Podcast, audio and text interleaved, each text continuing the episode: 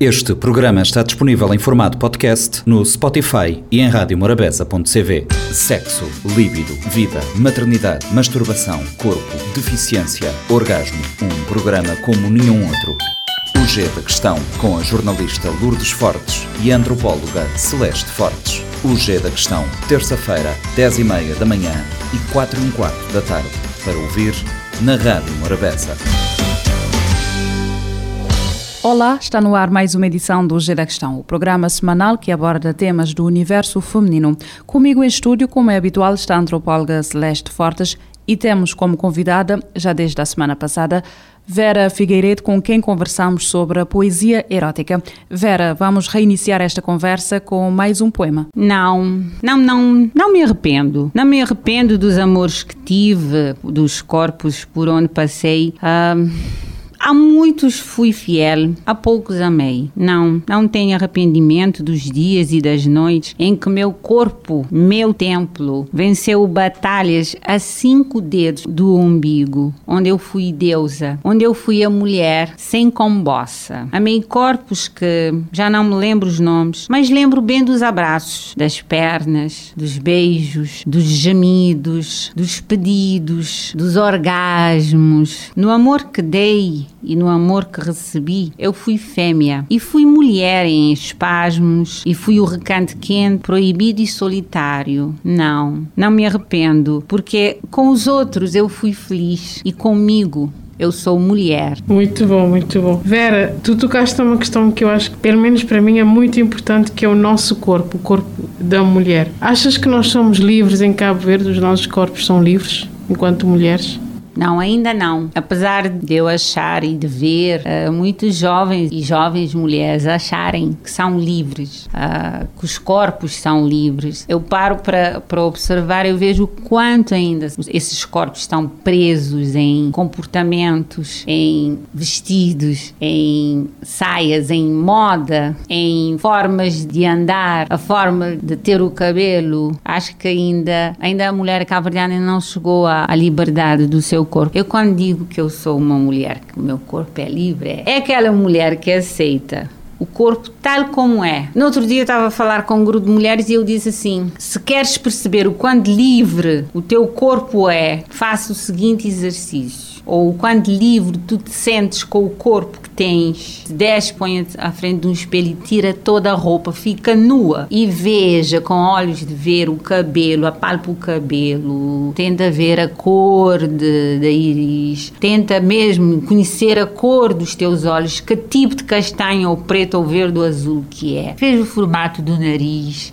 a boca. Veja teus seios, se são grandes, pequenos, com bico, um a olhar para o norte, outro a olhar para o sul. Se são de eh, tamanho melancia ou tamanho ovo estrelado, não interessa. Se a barriga é plana, se a barriga tem estria, se a coxa está lisa, está dura, a perna é torta, a perna é torneada, a perna é sequinha tens ombros largos, tens ossos estreitos, és gorda, és gordinha, és fofinha, és magrela, aceita-te como és, entenda que aquilo é teu, que, nasceste e vais viver com ele. A única forma de mudar alguma coisa é através da cirurgia plástica. E normalmente, quando as pessoas recorrem à, cirurgia plástica para aumentar aqui, diminuir ali, tirar uma mancha aqui, só porque aquilo incomoda o outro, só porque aquilo incomoda a sociedade, só porque aquilo não é aceito, bem aceito na sociedade, só estás a adiar uma infelicidade. Vera, mas como é que se atinge este, este nível de aceitação numa sociedade como a nossa, por exemplo, onde dentro da casa, na família, as pessoas, os membros da família escondem o corpo um do outro, por exemplo, não há esta liberdade, não podes sair do quarto e ir até a cozinha só de saia ou só de blusa ou só de toalha, tens que tapar estando dentro de casa. Pois como é que levas isto para fora? Olha, eu não sei se.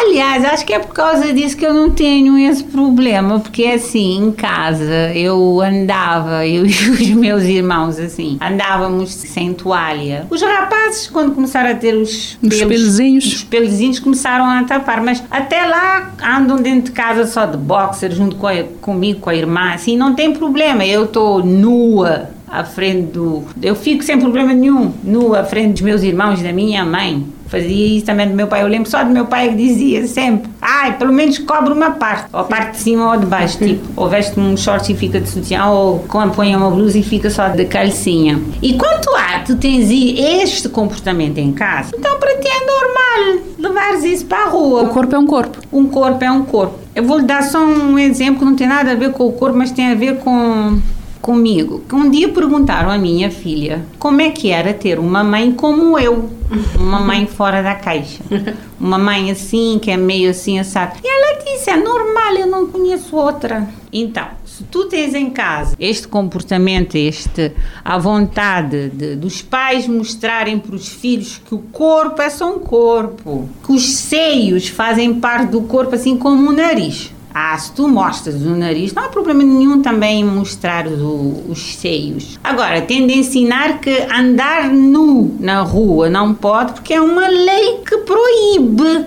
Se tivesse, se a lei permitisse, acredito que não haveria a, a, a problema. Mas quando cresce numa família onde se esconde, claro que há uma maior dificuldade em, em mostrar, em levar esse comportamento para a rua e dizer: olha, o meu corpo é só um corpo, a perna é torta, não gosto costas. É simples.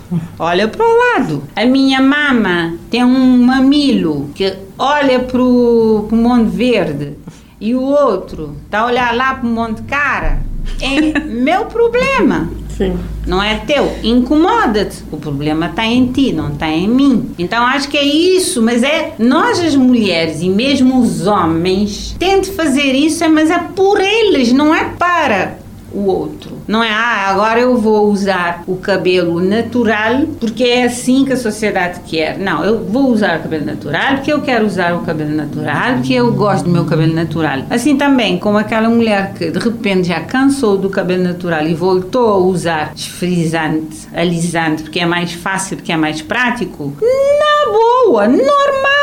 É o que lhe faz feliz. Ela não tem que dar satisfação a mais a, a, ao resto da sociedade. Mas essa questão do, do corpo, uhum. uh, por exemplo, a nudez incomoda. Uhum. Porquê que achas que a nudez feminina deixa-nos sem, sem jeito, vá? Se vimos um corpo mais eh, despido, um feminino, toda a gente fica assim a olhar com estranheza. Porquê que vem, de onde é que vem este incômodo? Vem do, do fato de dos nossos órgãos não serem externos. Eu li isso num livro há coisa de duas semanas. Tirando os seios, né? A vulva da mulher não é um órgão externo, é interno. Então, o, o, os órgãos sexuais eh, femininos são desde sempre tudo voltado para dentro. Então é tipo como se o mundo tivesse conspirado desde de, desde sempre, desde sempre para a mulher estar para dentro, enquanto o homem, o órgão sexual do masculino é para fora. É um pêndulo, vai para lá, para lá, para lá. E o homem o fato de mostrar aquilo ali já era um sinal de virilidade, de dizer hum. que é, ó, eu tenho de mostrar isso. Aliás, quando acabei de ler aquele livro, diz assim: hum, agora entendi. Usar o órgão sexual do homem é para fora, porque é a única forma do homem dizer eu é que mando. Enquanto a mulher não precisa disso para mostrar o poder que uhum. tem. Eu acredito que a nudez feminina incomoda porque ele é, os seios estão para fora e não há nenhuma preponderância lá embaixo. Então fica pela imaginação. Enquanto os homens aqui em cima não têm nada, né? O mamilo, ok? Mas como lá embaixo a preponderância sempre aparece, mesmo quando vestido, então não dá muito as. Mas a mulher, como aquilo não tem nada, faz muito do imaginário, leva muito para o imaginário. Então, quando uma mulher aparece de topless ou a fazer nudismo numa praia. Todos ficam porque e, e, e as mulheres, sobretudo, sentem-se incomodadas. Os homens ficam curiosos. As mulheres sentem-se incomodadas porque não é algo que, que é natural mostrar. Quando não há nada mais natural do que cada pedacinho de pele, cada órgão que nós temos no, em nós. Sim, isso é extraordinário, porque se calhar é por isso que, como nós, nós temos que virar-nos para dentro. Eu lembro-me, por exemplo, quando comecei a sair os seios, assim, fazia as costas, dobrava-me para não. Mostrar. Para não mostrar, ou então comecei a usar sutiã, que é uma coisa que eu odeio, mas pronto, se calhar tem, isso tem a ver também com o poder, né? com, com os homens que conseguem conseguem mostrar a sua virilidade e quando tu te colocas nua, à frente de outras pessoas, Aí tens a aí, exato, tens a tua feminilidade ou virilidade. Sim. Mas é na poesia erótica, Vera, que eu acho que é interessante, tu invertes este jogo, este papel, colocas-te como uma mulher, ela, não tu. Estou a falar com ela, não com Uhum. Ok, Vera. ok. A ela, O eu poético. O eu, o eu poético, a ela coloca-se como uma puta que vai dominar, digamos assim, entre aspas, Uhum. e por aí fora. E o teu corpo passa a ter um, outra, um, um outro lugar que não é o corpo expectável eh, da mulher. Uhum. Como é que a poesia erótica pode nos eh,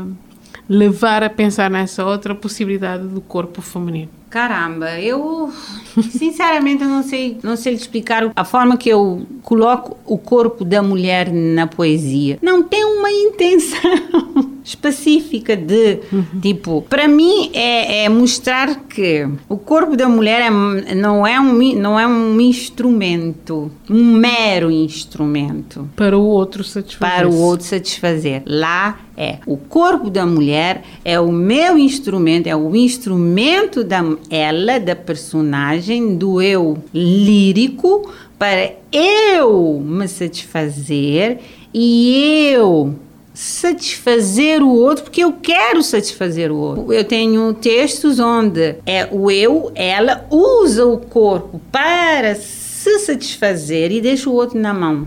Usa o corpo como poder para deixar o outro na mão, para deixar o outro dizer assim, olha, o prazer é meu, o teu prazer é teu. Desenrasca-te. Eu não tenho a responsabilidade de te dar o prazer. E- Mas atenção que isso não é, se calhar, o que é expectável nas relações entre homem e Mas mulher. aí é que está. As pessoas tendem a dizer, Movera, tu estás a dizer então que um homem e uma mulher não precisam um do outro. O que eu estou a querer dizer é que a responsabilidade Do orgasmo. do orgasmo não pode ser do outro.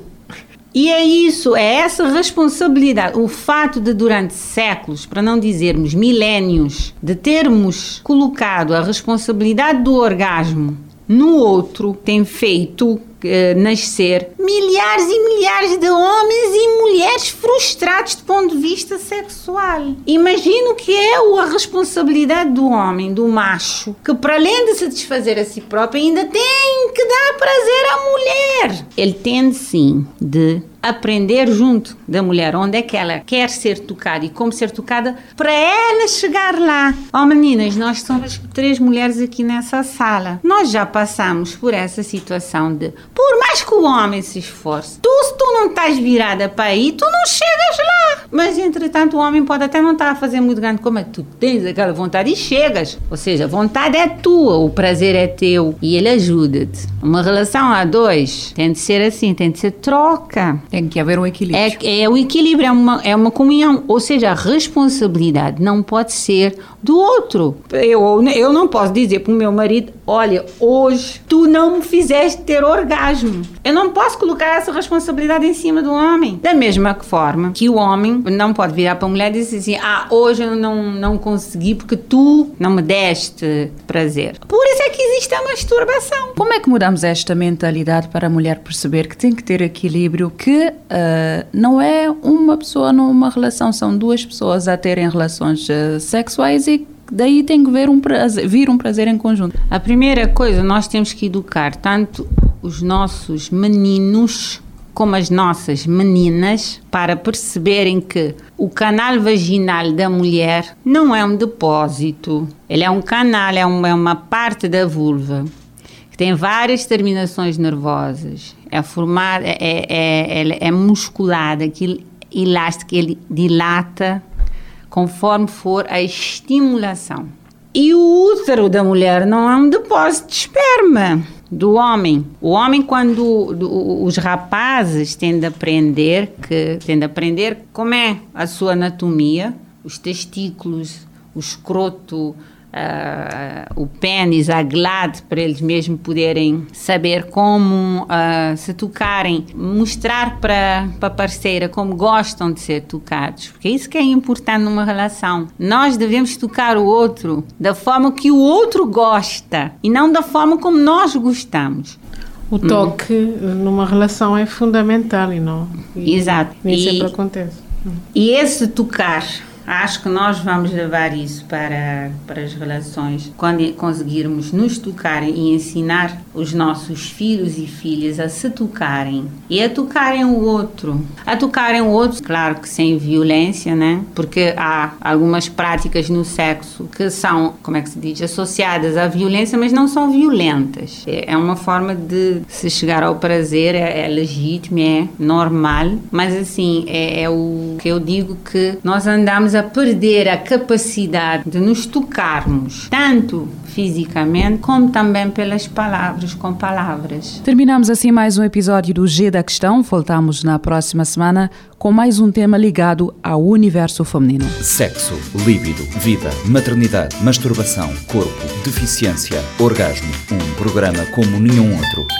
O G da Questão, com a jornalista Lourdes Fortes e a antropóloga Celeste Fortes. O G da Questão, terça-feira, 10 e meia da manhã e 4 e um quarto da tarde. Para ouvir na Rádio Morabeza. Este programa está disponível em formato podcast no Spotify e em radiomorabeza.cv.